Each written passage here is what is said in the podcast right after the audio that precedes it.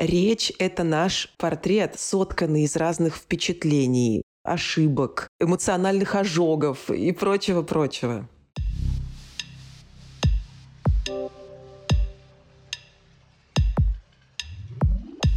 Всем привет!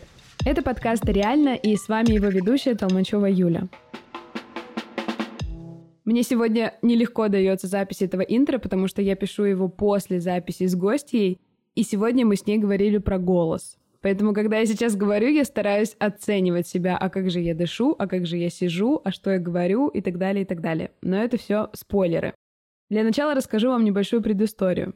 Когда я начала вести подкаст и активнее выходить в блог, я начала интересоваться темой голоса. Я всегда довольно адекватно относилась к своему голосу, несмотря на то, что я знаю, что у меня есть проблемы с дикцией, то, что у меня довольно много слов-паразитов, и довольно часто я говорю быстрее, чем думаю. Но, тем не менее, сам голос меня всегда устраивал. Однако, сегодня, как мы выяснили с моей гостью, все-таки есть у меня некоторые вопросики, но скорее голос для меня был всегда про смысл того, что я говорю, и насколько я остаюсь собой. Другими словами, меня интересовал логос, то есть то, что я говорю, а значит смысл, и как я это говорю, то есть слово. Сейчас я расскажу такую ситуацию, в которой, мне кажется, очень многие себя могут узнать. Представьте, что вы болтаете с близким для себя человеком на любую интересную для вас тему, совершенно ничего не смущаясь, и тут кто-то включает пресловутую красную кнопку записи. Все, в момент в вас вселяется какой-то совершенно другой человек, который либо начинает балаболить так, чтобы опередить скорость звука, либо наоборот включается лютый а, формат, тело сжимается, дыхание прекращается, и вот это все. Я всегда восхищалась людьми, которым вообще плевать на эту кнопку записи. Вот они какие в жизни, такие и на записи. К концу второго сезона, а, кстати, у нас с вами остается всего пару выпусков до конца, я уже чувствую себя гораздо увереннее. Нашла свой смысл, который мне хочется транслировать, мне стало сильно проще, и как-то стало плевать на то, какие ошибки я делаю, какие слова паразиты. И вообще слово «реально», название этого подкаста, было придумано в том числе от того, что реально это мое самое любимое слово «паразит». Я его очень часто в жизни повторяю, типа «реально», так что как-то я к этому привыкла, свыклась и подумала, ну, вот такова я. Но почему мы превращаемся в других людей, включая красную кнопку записи? Почему нам так, в принципе, сложно выступать на публике? Как помочь себе и начать говорить свободнее? Какие есть секреты? Как оставаться уникальным, раскрывая истинную природу своего голоса, а не быть роботизированной машиной, механической, наученной на очередных курсах ораторского мастерства?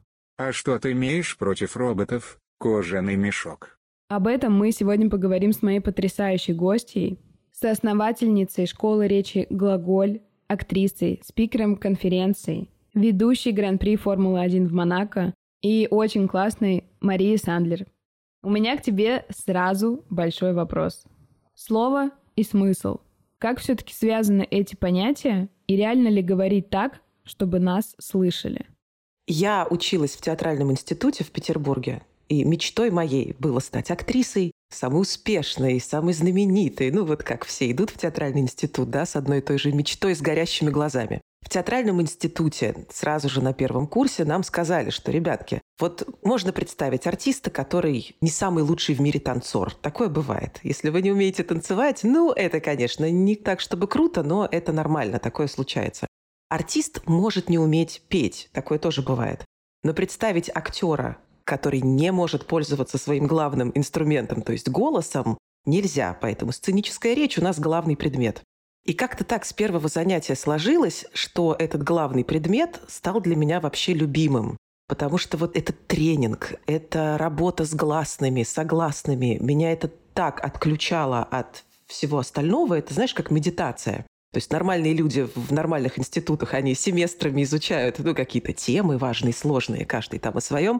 А артисты, например, целый семестр, вот глухие согласные. И вот целый семестр мы пткч, пткч, пткч, шц, вот это все. Это классно, это здорово, это такое исследование, это работа с чувствами, с ощущениями, со звуками.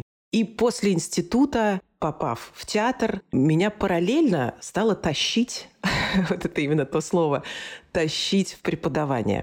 Я ничего в своей жизни специально не делала для того, чтобы преподавать, но как-то так сложилось, что меня сначала пригласили в школу, в частную, к детям вести актерское мастерство. Потом я попала вторым педагогом, преподавала сценречь в театральный институт. Я была второй преподаватель на курсе по речи. Потом я поступила в аспирантуру, и меня это так все затянуло. Я хотела преподавать сценречь в театральном институте, но потом передумала, потому что профессия это классная, но за нее несправедливо мало платят. Для меня это уже в тот момент было важно. Уже не только за идею я хотела трудиться, а все-таки, чтобы это был какой-то оплачиваемый труд. И как-то так меня судьба свела чудесным образом с моей партнершей по школе речи Глаголь, с которой сейчас мы работаем, с Катей Троиновской. И мы с ней соосновали школу ораторского искусства, которая по сей день радует жителей Петербурга очно и всех остальных онлайн по всему миру мы нашли способ преподавать речь, голос и, и логос, и пафос, да, и смысл, и подачу онлайн. Я тоже в это изначально не верила, что такое возможно. Как это возможно? Мне же надо ученика потрогать потрясти, да, понюхать, как я это называю. Как я, да, буду делать это онлайн. Но мы этот способ придумали и нашли способ работать ВКонтакте. Ну вот как мы с тобой сейчас сидим, общаемся. Вот так же можно работать и с голосом, и с речью, со смыслом, со структурой. Для меня понятия подачи и содержания, они неделимы. Да, конечно, есть отдельное упражнение для голоса, но какой в этом смысл, если ты не владеешь структурой? Можно ли говорить красиво только с точки зрения подачи и очень непонятно в содержании? Нет. Это взаимосвязано, это одно целое. Плюс это отражение нашего психического мира, да, нашего ментального состояния. То есть это такой симбиоз всего. Угу. А как все-таки связан голос и ментальное состояние? Напрямую иногда просто от эмоций, которые я испытываю, да, я испытываю страх, волнение публичного выступления. Это, я думаю, испытывали да. все, кто сейчас нас слушает. Да, да и я в том числе, и ты, все. Я волнуюсь, и дальше что происходит с моим телом? У меня поджимается гортань, у меня зажимается нижняя челюсть, я начинаю тараторить, мое дыхание короткое, прерывистое, мой голос меняется. Или я расслаблена, мне хорошо, да, я спокойна. Или я чем-то очень воодушевлена, и тогда мой голос летит, да, он действует. Иногда физика провоцирует психику, но я как актриса знаю, что есть и обратный путь. Я волнуюсь, я делаю свой голос уверенным, и постепенно, постепенно, через 10 секунд, 15, мой мозг, моя психика начинают с этим как будто бы соглашаться. То есть, имитируя эту уверенность, я успокаиваю себя, свое тело. Можно действовать от эмоций к физическому проявлению, можно наоборот. На этом и стоит актерское мастерство, актерское искусство. Вообще по речевому портрету можно кое-что сказать о человеке. Ну, например, откуда он, мы можем услышать по говору. Ну, когда, например, вот такие поджатые гласные звуки, вот они «а» звучит как «ы», мы можем предположить, что это какая-нибудь Сибирь, например. Если у нас такие открытые гласные, это что-то вот такое вот, ну, такое вот что-то вот южное такое вот, радостное, с интонацией с какой-то такой, да, мы можем предположить, что это юг России. Если это вот, вот сейчас, кстати, обожаю, я, может показаться, что я могу глумиться, когда я что-то показываю, но на самом деле я отношусь к любым речевым проявлениям с большим азартом и интересом исследовательским. Мне правда интересно, я обожаю разные говоры, разные речевые манеры, мне нравится это самой пробовать, да, с этим работать. Это правда очень интересно. Вот сейчас, например, очень распространена такая манера, когда просто вот, ну вот, такая мяукающая речь, когда вот публичная речь, такая, а, вот про что это? Вот, вот про что это? Мне кажется, это про блог просто. Ну да, вообще-то это прикольная красочка. То есть, когда я вот так балуюсь, мне даже самой приятно. Я какую-то чувствую мягкость, какую-то я чувствую, ну что-то вот я мяукаю такой, привет, здравствуйте, мы сегодня будем... Но если только такой красочкой ты владеешь, ну это грустно, правда? Здорово, когда ты и помяукать можешь чуть-чуть, и когда ты можешь как-то действовать словом иначе. Потому что словом мы, конечно, действуем. Действуем. И находить разные краски, разные возможности, разные интонации – это правда очень интересно. И это расширяет палитру, и в какой-то степени, да, это в обратную сторону влияет на твое ментальное состояние. Это я возвращаюсь к вопросу, который ты мне задала. Да, тут везде резонирует фраза «fake it until you make it». То есть, как ты сказала, выходишь на сцену, говоришь уверенно и, соответственно, потихоньку сам погружаешься в это состояние. И вот эти мурлыкающие фразы, мне кажется, они тоже относительно про это. То есть ты как бы имитируешь вот это мурлыканье для того, чтобы становиться, я не знаю, грациозной кошечкой или кем ты хочешь быть. Да-да-да-да-да. Слушай, очень интересно. А у тебя вот сейчас э, сложилось, например, впечатление о том, откуда я? Ты вот этого еще пока не знаешь, и мне прям интересно. Но я слышу немножко поджатые тоже гласные, очаровательные когда вот они так, да, чуть-чуть, не, не то чтобы как «и» звучит, но ты их так безударные гласные редуцируешь, сокращаешь. Предполагать не буду, это мой учитель, тот, у кого я училась в аспирантуре, есть такой профессор Галиндеев, это просто такой профессор Хиггинс. В России самый, наверное, именитый педагог. Вот он умеет до пятого колена определить, кто откуда. Не просто откуда сам человек, а откуда его родители. То есть он слышит, ага, ну тут у нас Владивосток, а мама с папой, наверное, из Белоруссии. И это не какая-то магия, это опыт, наслушанность. Я только могу определить, знаешь, там примерно север-юг. вот так. Ну, белорусов слышу, потому что там очаровательные ДЗЦ есть такие характерные. Вот это слышу. Ну да, ты на самом деле правильно догадалась, потому что я из Сибири. И видишь, все сошлось. Ну, у тебя, надо сказать, для Сибири не такая уж и скорая речь. Вот откуда конкретно из Сибири? Из Омска. Из Омска. Угу. Ну, часто сибиряки, они еще как втопят по темпу, просто все, пойди, догони, не догонишь никогда. Тут еще у кого-то больше, у кого-то меньше, потому что это же связано еще с челюстью, с физиологией, какой прикус. Поэтому у кого-то, ну вот совсем, да, прижаты гласные. В твоем случае это не так уж прямо сильно заметно, но есть чуть-чуть. Но снова, это, когда я говорю такие вещи, может быть, кто-то из наших слушателей сейчас думает, а, а у меня же тоже, а что же делать? Не относитесь к этому, пожалуйста, никто как к болезни, да?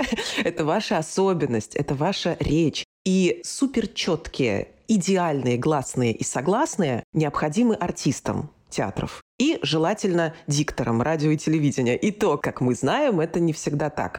Всем остальным, пожалуйста, вот ваша дикция хороша, когда вас понимают. Вот пока вас не переспрашивают, пока вы не вот так, пока слышны границы слов, у вас в порядке все с дикцией. Улучшать ее можно бесконечно, но я совсем не тот педагог, который считает, что всем необходима чистая, четкая речь. Это в театральном институте, да, когда нам говорили чудовищные, шипящие согласные у вас. И мы, правда, к этому относились как к приговору. Реально.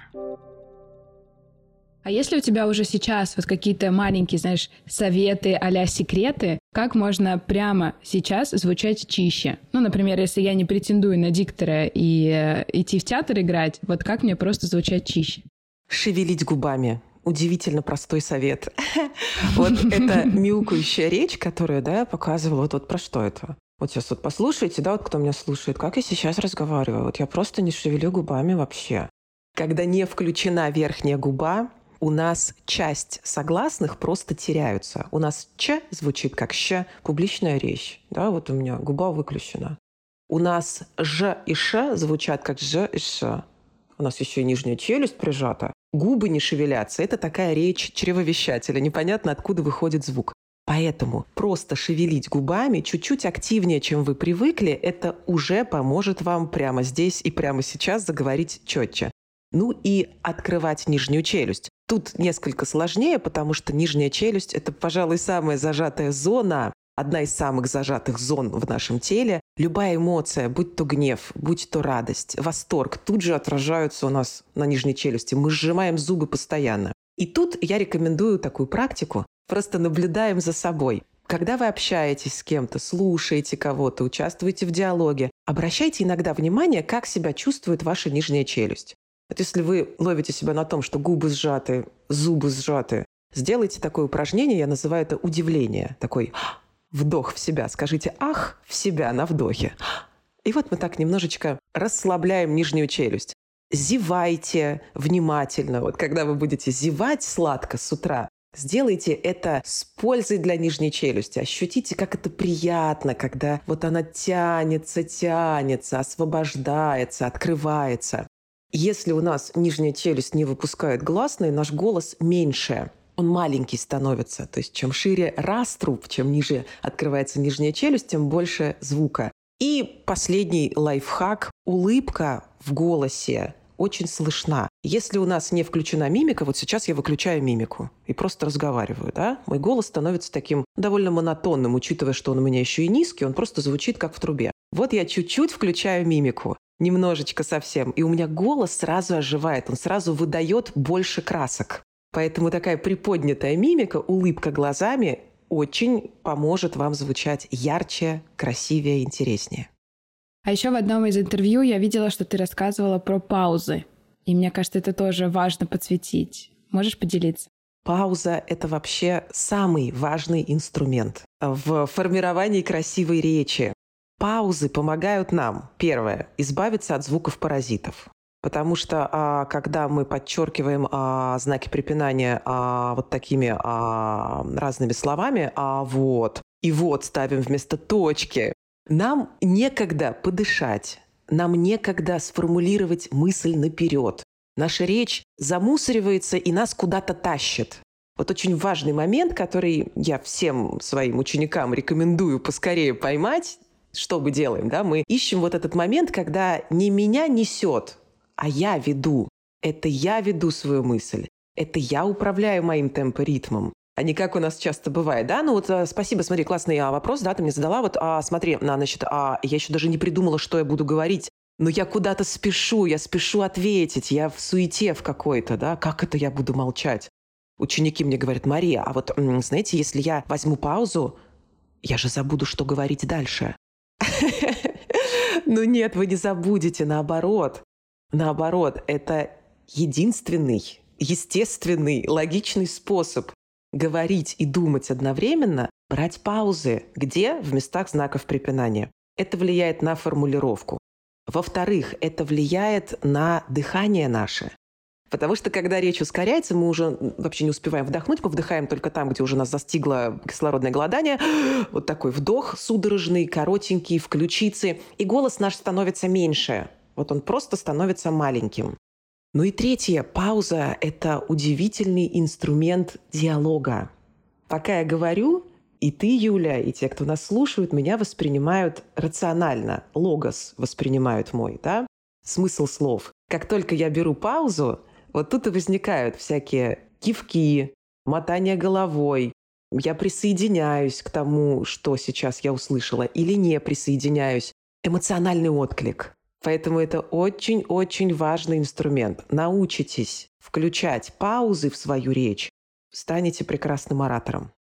Да, мне кажется, что здесь это напрямую связано с суетой какой-то, с тревогой такой. Мне надо точно сейчас эту дырку заткнуть. То есть мне в тишине некомфортно, в этой паузе некомфортно.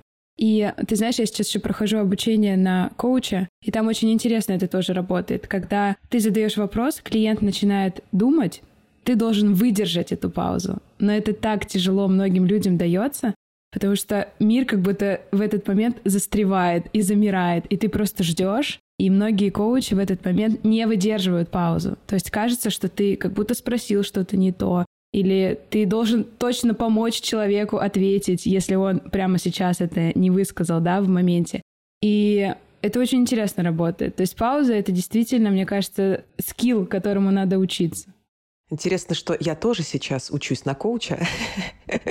И в тех практиках, которые мы пробуем сейчас, я в очередной раз замечаю, насколько важный это инструмент. Мой голос, моя речь и насколько это взаимосвязано. Не в красоте голоса только дело у нас, а в умении делать акценты очень важные. Потому что как ты задаешь вопрос, на какое слово ты делаешь акцент и как ты отвечаешь на этот вопрос, умеешь ли ты слышать вопрос. Ну, допустим, в какой-нибудь там возьмем базовый вопрос, что ты чувствуешь в теле сейчас.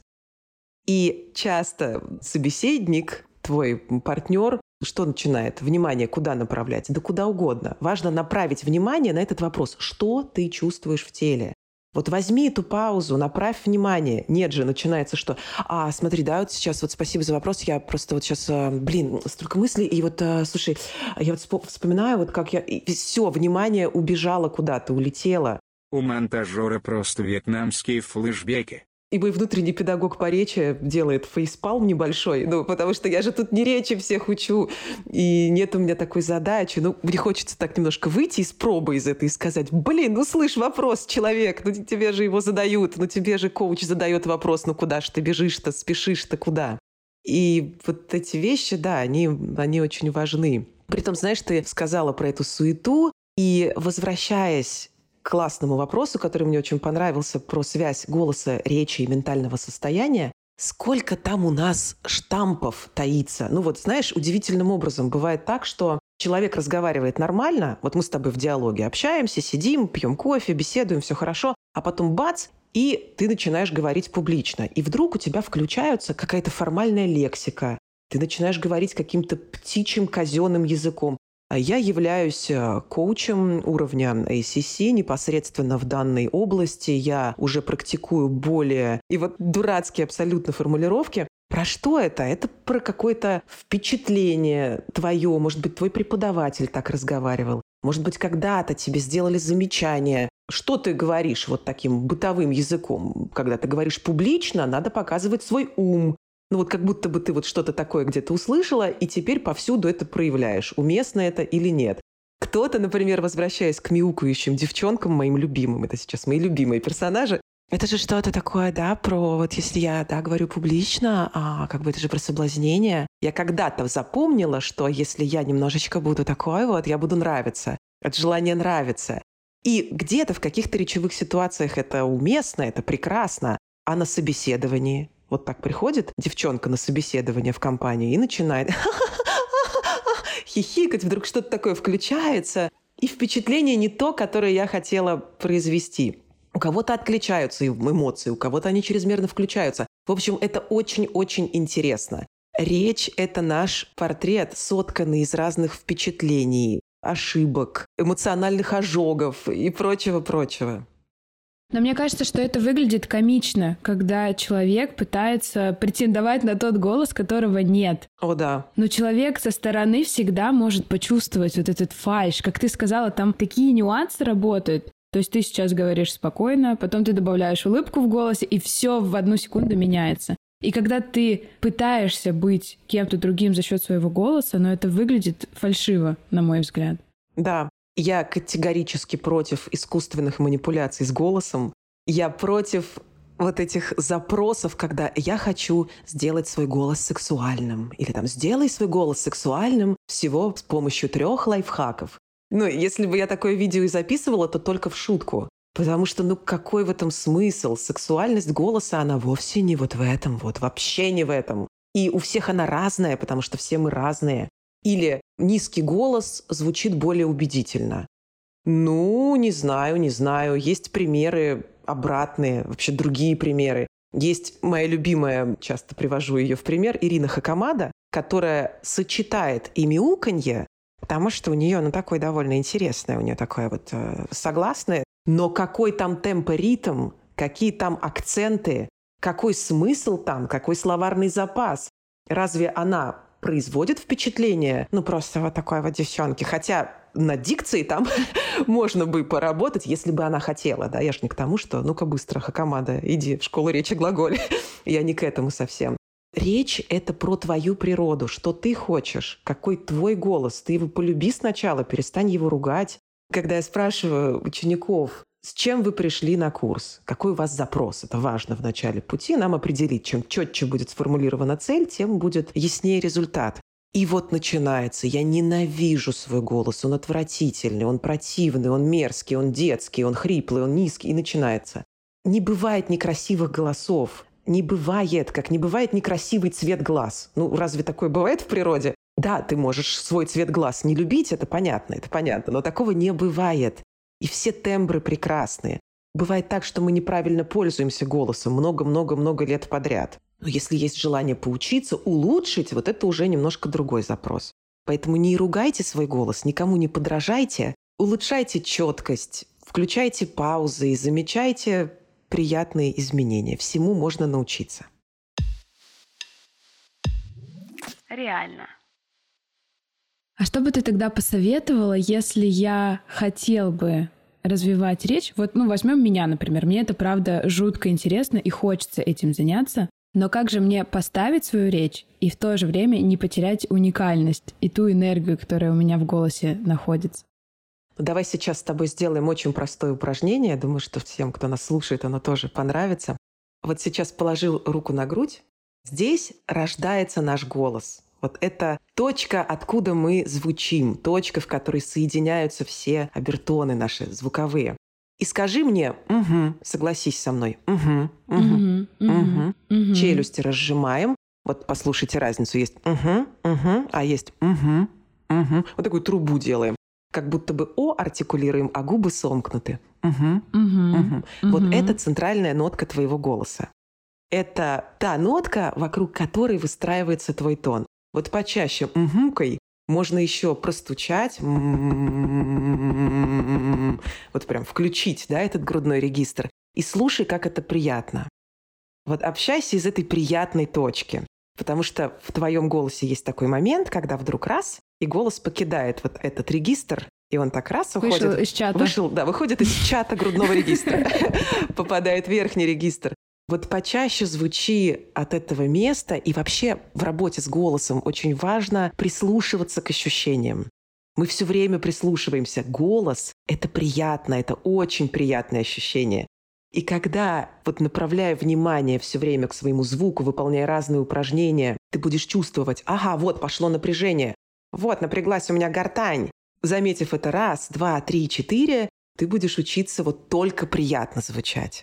Вот тебе моя рекомендация, уж не знаю, когда мы свидимся в следующий раз, но пока не увиделись, вот звучать отсюда, контролировать, чтобы из этой приятной точки шел звук. Ну и немножко еще можно добавить такое чуть-чуть ощущение зевка.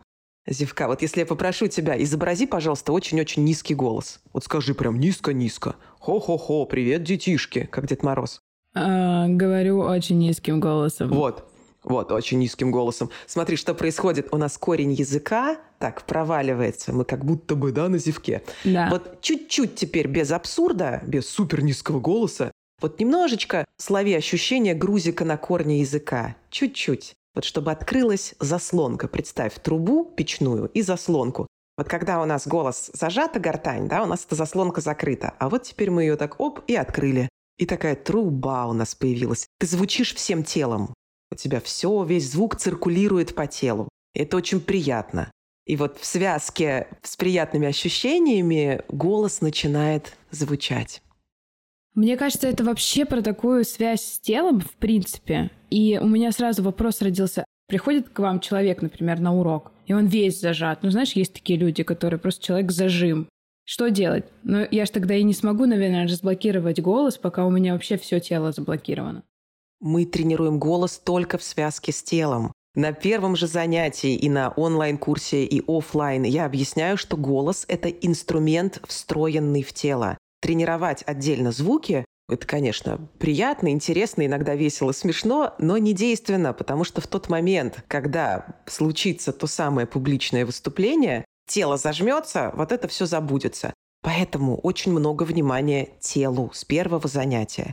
Тренируемся мы стоя, тренируемся мы все время, наблюдая за тем, как чувствуют себя наши плечи, наша шея, кисти рук. Кисти рук. Вот удивительное дело. Первое, что реагирует на страх, первое, с чего начинается зажим, это кисти. Обрати внимание, когда будешь смотреть на публично выступающих, на руки надо смотреть, чтобы понять, какова степень зажима. Если там уже побелевшие костяшки, рука динозаврик или вот этот указывающий перст или плавнички ручки, как я их называю, да, просто плавнички такие, зажатая ладонь. Вот сразу по цепочке этот зажим множится в теле. Поэтому, конечно, на офлайн курсе в очной группе мы стоим в полукруг, тренируемся. В онлайн-курсе ученики записывают мне видео стоя, с жестами, мы с первого занятия учимся тому, чтобы руки помогали нам рассказывать, чтобы жесты были свободны, чтобы жест был продолжением твоего голоса. Куда жест, туда звук. Это очень такая интересная взаимосвязь, поэтому обездвиживать себя во время выступления ни в коем случае нельзя и во время речи. Но другой вопрос, что жесты должны помогать, а не сковывать. Тут, мне кажется, еще обратная ситуация есть, когда человек разговаривает только жестами. Знаешь, там вот просто вся энергия, вся сила. И, кстати, сейчас подумала, что когда смотришь на разные выступления, там очень часто человек выходит на сцену, и у него как будто голова в одном месте, а тело в другом месте. То есть тело может либо сжато, и он очень много говорит и машет головой, либо наоборот. Постоянно какие-то хаотичные такие движения и мысли, выбегающие вперед, осознание того, что ты хочешь сказать. И ты прям иногда можешь проследить вот этот разнобой головы, тела, слова и вообще всего. Очень дисгармоничный такой образ получается. Да, но тут действительно сложно в момент выступления чувствовать свое тело. Вот на это требуется время. Я в этом смысле никогда не поторапливаю учеников. Это правда сложно. Так бывает, что потом запишешь какое-то видео, потом пересматриваешь, и только на видео замечаешь, что на протяжении всего этого интервью или всей беседы ты, не знаю, накручивала прядку волос на палец. И ты этого не замечала, потому что это вообще было вне зоны твоего внимания. Или ногой трясла все выступление.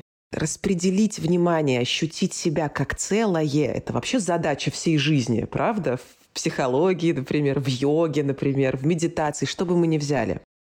И в публичных выступлениях, конечно, тоже. Маленькими шагами мы учимся сначала замечать свою мимику, свою артикуляцию, верхнюю губу, потом жесты, потом ноги, потом что-то теряется из зоны нашего внимания, а сюда еще представляешь паузы, дыхание, тезис, пример, вывод, этос, логос, пафос, сколько там всего.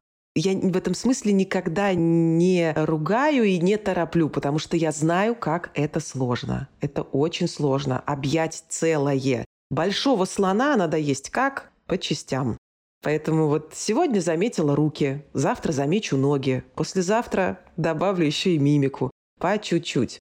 Ведь э, такой оратор, который, как ты говоришь, голова отдельно, тело отдельно, скорее всего, после выступления у него такие ощущения. А что это было? Я не помню ничего, я себя не помню в этот момент. Потому что человек попадает в какую-то реальность, другую, психическую реальность, вот не физическую в его случае, он физику убирает из внимания. Он попадает в какую-то реальность, где ему надо быстро все сказать, где вот, э, не дай бог, ничего не забыть. Так, а почему человек в телефон смотрит, наверное, я плохо выступаю, вот, вот это все. Опять не получилось, какой ужас, какой ужас, какой ужас. А, слава богу, это закончилось. Вот такая история. Но это можно преодолеть. Если кто-то сейчас слушает и думает, о, у меня так, вы такие не одни. Поверьте, не одни. И все это можно исправить. Какие инструменты мне нужно задействовать для того, чтобы вот как раз начать говорить так, чтобы меня слышали? Инструменты с точки зрения техники у нас – это работа мышц артикуляции, то есть учимся шевелить губами, упражнение «зайчик», например, когда мы просто поднимаем верхнюю губу. Вот попробуйте поднять верхнюю губу, обнажив верхние зубы несколько раз. Упражнение вот просто пошевелить губами. Мы это с вами и делаем интуитивно, когда заговоримся, например, и делаем так, так, начинаем как-то да, как шевелить, разминать губы. Вот это очень полезно. Открывать рот. Контакт глаз налаживать с собеседником тоже. Тут столько всего. Ну давай, ладно, по технике отдельно пару советиков и несколько по структуре. Итак, шевелить губами, делать паузы, чтобы дышать. Это по технике. В содержании речи вот что я скажу. Держите контакт глаз. Казалось бы, какое-то отношение имеет к содержанию, если это техника. Но вот сейчас видео у нас нет, но я попробую описать. Сейчас я вижу Юлю перед собой и смотрю на Юлю. И мой звук и моя мысль направлены к Юле. А вот сейчас я контакт глаз убираю и начинаю разговаривать с потолком и тут же послушайте, как у меня а, начинает голос завышаться, и я ухожу в пространство собственных мыслей и собственных идей. И вот такие спикеры, которые не держат контакт глаз, они и тезис не держат. Они и отвлекаются. Это вот тот самый коуч и его коучаемый, его коучи, да, который, э, не слыша вопрос, начинает уходить куда-то далеко-далеко. Что ты чувствуешь в теле? А, понимаешь, синий, помидор красный, борщ я сварила сегодня или нет? И вот моя мысль куда-то, куда-то утекла. Держите контакт глаз, слушайте вопрос, берите паузы, дышите. Такие рекомендации у меня. Дикция – это границы слов. Вот если я границы слов не слышу, границы слов не слышу, значит, с дикцией что-то не так. Темп и ритм – это границы предложений. Это когда в речи слышны знаки препинания. Это когда я говорю, дышу и думаю наперед. Вот и все, вот база. Это база, как говорят в одном видео известном. Ты знаешь, я поделюсь с тобой таким своим опасением, которое у меня присутствовало, и, на мой взгляд, мы его так или иначе сегодня проговорили и рассеяли, но я все-таки его озвучу. Мне всегда казалось, что если я иду на какой-то курс по развитию речи, то я просто буду звучать одинаково, так же, как и все, из-за набора одинаковых упражнений. Ну что это, по сути, типа оттачивание техники. Вот ты выточил ее так, что теперь ты всю жизнь будешь вот так разговаривать. Но я понимаю, что нет, это так не работает. И как ты проговорила, вы, наоборот, в школе раскрываете уникальную, естественную природу человека. Но, может быть, тебе еще есть что-то добавить на эту тему?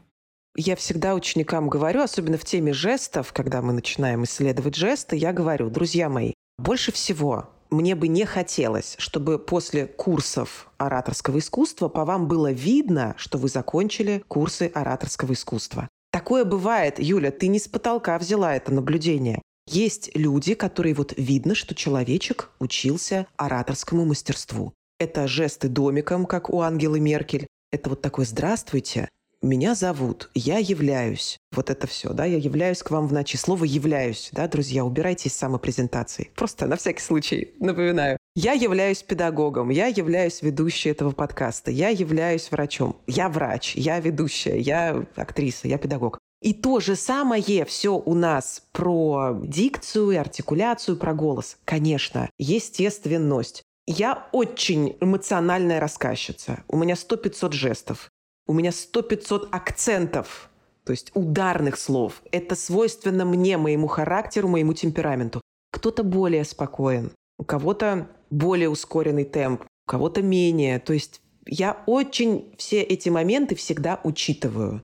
И ни в коем случае всех под одну гребенку не подгребаю, хотя есть этап, этап в обучении, когда я прошу замедляться, внимание направлять в места знаков препинания. И иногда, когда мы делимся вот такими видео с курса, это где-то вторая, третья неделя, многим, кто их смотрит, может показаться, что мы заставляем всех быть одинаковыми. Нет, это просто этап, да, это этап для того, чтобы внимание направить в те зоны, в которые раньше не направляли. Вот пока еще знание не перешло в умение, есть вот эта серединка когда да, надо чуть четче, чем привыкли, медленнее, чем привыкли, но это всего лишь этап.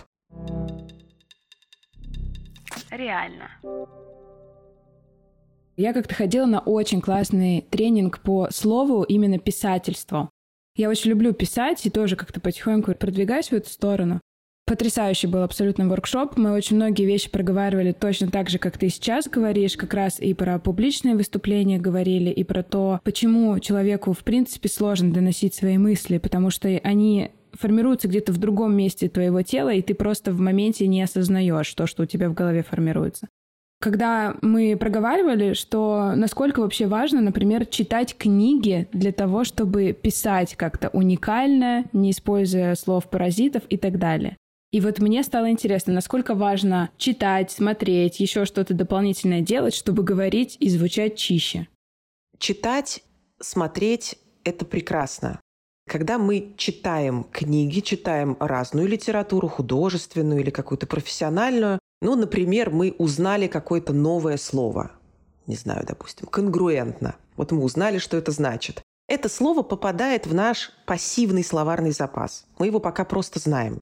Для того, чтобы из пассивного словарного запаса оно перешло в активный, нам надо в какой-то речевой ситуации это слово использовать. Нам надо сказать, это все неконгруентно, да, уместно это употребить. И тогда наше слово из пассивного словарного запаса попадает в активный. То есть я, как педагог по речи, делаю следующий вывод из этого, что мало просто читать, важно говорить. Важно находиться в разных речевых ситуациях. Вот мамочки в декрете меня сейчас поймут мамочки, которые посидели три месяца, полгода, год с ребенком, они знают, что наступает такой этап, когда тебе кажется, что ты разучилась разговаривать. Когда все твои речевые ситуации вокруг одной только. А где у кисы глазки? А где у кисы носик? А кто у нас тут сладкий такой? А ку-ку-ку-ку. Это все, о чем ты говоришь в течение дня. То есть про ребенка, о ребенке с ребенком. И ты действительно начинаешь забывать слова, твой активный словарный запас иссякает, когда ты не говоришь о конгруентности, о погоде, о новостях каких-то, да, когда ты не обсуждаешь свои профессиональные темы,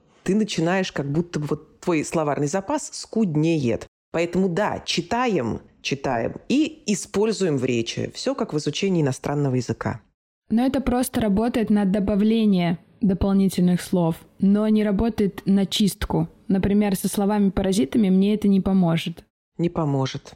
Не поможет. Я слушала одну лекцию очень-очень умной женщины. Она исследует, такой есть автор, Винфрид Зебальд, мне нужно было для работы послушать. Очень мало специалистов есть, исследователей этого автора. Она невероятного ума человек но там просто а, через слово а, вот такое эконье, и уж насколько я лояльно отношусь к речевым всяким особенностям, правда, я в этом смысле самый лояльный слушатель. Меня часто спрашивают, Мария, ну вас, наверное, вообще раздражает неграмотная, там, некрасивая речь. Я говорю, нет, она меня не раздражает, я с интересом к этому отношусь и с любовью.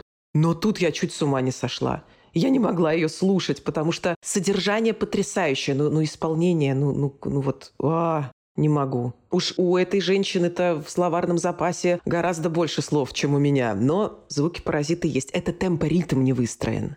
То есть ты как бы не успеваешь за своей мыслью, и поэтому тебе приходится добавлять дополнительные мини-словечки и звуки? Да, в какой-то степени так. То есть так бывает, что, например, речь может а, быть и не а, быстрой, а вот сейчас я не говорю быстро, но все равно внутренняя суета есть. Вот как ни парадоксально, я вроде бы не спешу, но спешу. Еще и привычка такая, когда «а» — это уже часть речи. И такой темпоритм по слову, мы в него тоже иногда а, можем а, попасть, а, когда а, на одно слово вперед только думаем. Такое бывает. В этот момент надо сразу обратиться к телу. Скорее всего, в этот момент очень уже зажаты плечи, уже они где-то в районе ушей находятся, уже как-то жесты застыли, напряглись. Нужно выдохнуть, вдохнуть и настроиться на целое длинное предложение. То есть мыслить длинными шагами, а не вот этими короткими. Все это индивидуально, но да, возвращаясь к твоему вопросу, словарный запас и темпоритм часто не связаны, как и, например, в теме волнения. Волнение можно проработать в кабинете со своим психотерапевтом, и это прекрасная идея. И у волнения в публичных выступлениях, конечно же, есть корни и в детстве, и в прошлом опыте, все это понятно. Но даже проработав это в течение 10 лет, вот если осталась привычка экать, мэкать, тараторить, задыхаться, она так с вами и останется. Эмоционально вы уже будете проработаны, но с точки зрения темпа ритма, подачи нет. Так что есть вещи, которые решает только ораторское мастерство, только техника речи. Как тебе кажется, почему развивать речь нужно каждому? И нужно ли каждому ее развивать? Это вопрос, который я отдаю нашим слушателям. Тут каждый, правда, должен решить сам. Я убеждена, что каждому, мне сложно представить, человека, который не общается с другими людьми который не проявляется через голос. Ну, я не знаю, если только это отшельник какой-нибудь, который живет совсем один, без людей. Большой тезис, с которого мы начали, с которого ты начала, что голос — это инструмент нашего проявления в этот мир. Я есть, я звучу, я действую словом. Это большой тезис. В частностях, вот у каждого свое, у каждого свой мотив может быть. Наши дети будут разговаривать точно так же, как разговариваем мы, с теми же словами и звуками-паразитами, с теми же нюансами в дикции, с тем же темпоритмом. Голоса дочек похожи на голоса мам, голоса сыновей похожи на голоса их пап. Мы звучим и проявляем эмоции мы при помощи голоса можем удивительное, мы можем сказать то, что мы хотим, а не то, как получается. Как часто люди говорят, вот я хочу сказать вот так, а получается вот так.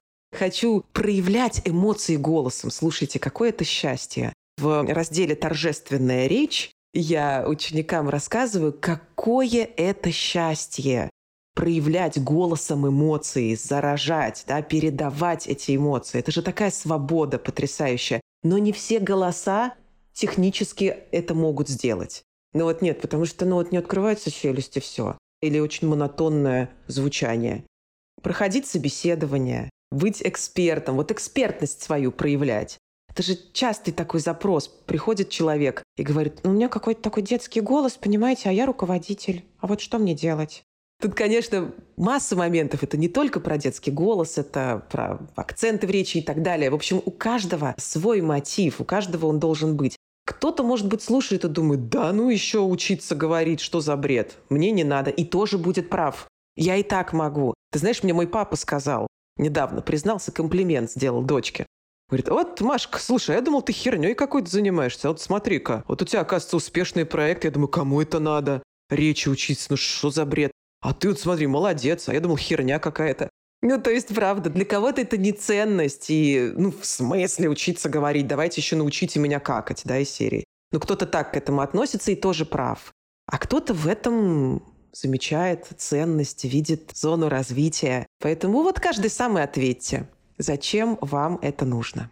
Да, мне кажется, правда, тут нет универсального совета на эту тему. Точно так же, как и нет ответа на вопрос, зачем мне проявляться. Сейчас вообще такое в поле, знаешь, популярное слово «проявляться». Что такое проявляться? Вообще, зачем мне это надо? Я и так вот явный человек. Но по факту я, например, сейчас в себе сама чувствую потребность, что это еще один инструмент исследования себя. И ты сейчас сказала про то, что голоса похожи там с нашими матерями, сестрами. У меня с сестрой абсолютно одинаковый голос. И я сейчас подумала, а почему?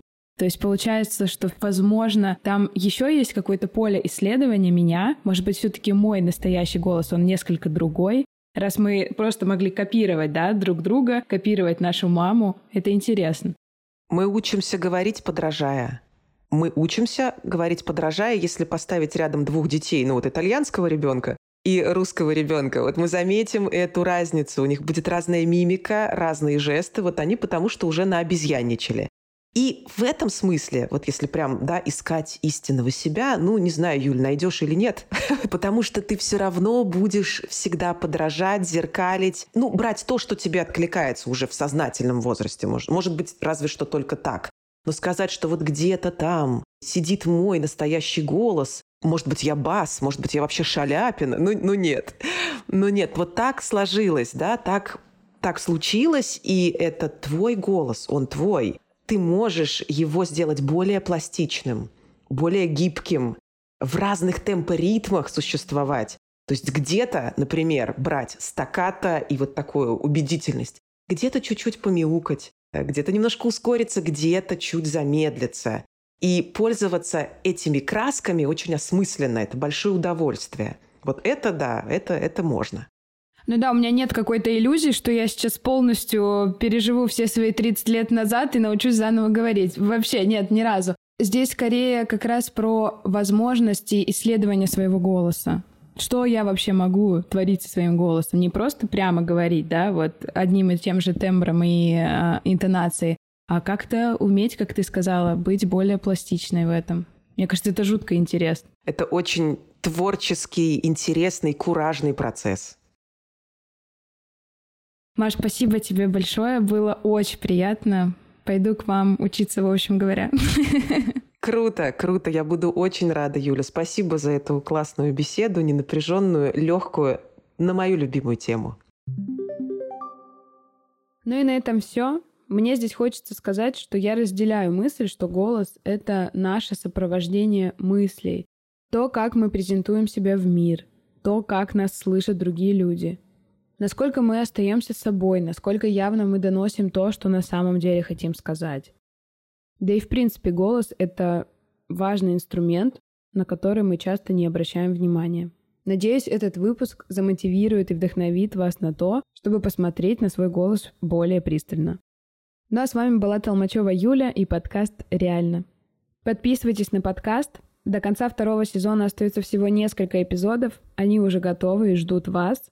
В этих эпизодах получилась очень личная история про то, как искать друзей, как найти баланс здоровый со своим телом и со спортом. Выпуски получились, правда, жутко интересные, поэтому не пропускайте. Ну и, конечно, как всегда, ставьте мне, пожалуйста, хорошие оценки. Это придает огромный прилив сил и мотивации. Пишите, пожалуйста, свои отзывы в Apple подкасте и на любых платформах. Пишите мне обратную связь в Директ и Телеграм. И, конечно, подписывайтесь на Boosty, Patreon, там много всего интересного. А мы с вами услышимся в следующий понедельник. Пока-пока. Возможно, все.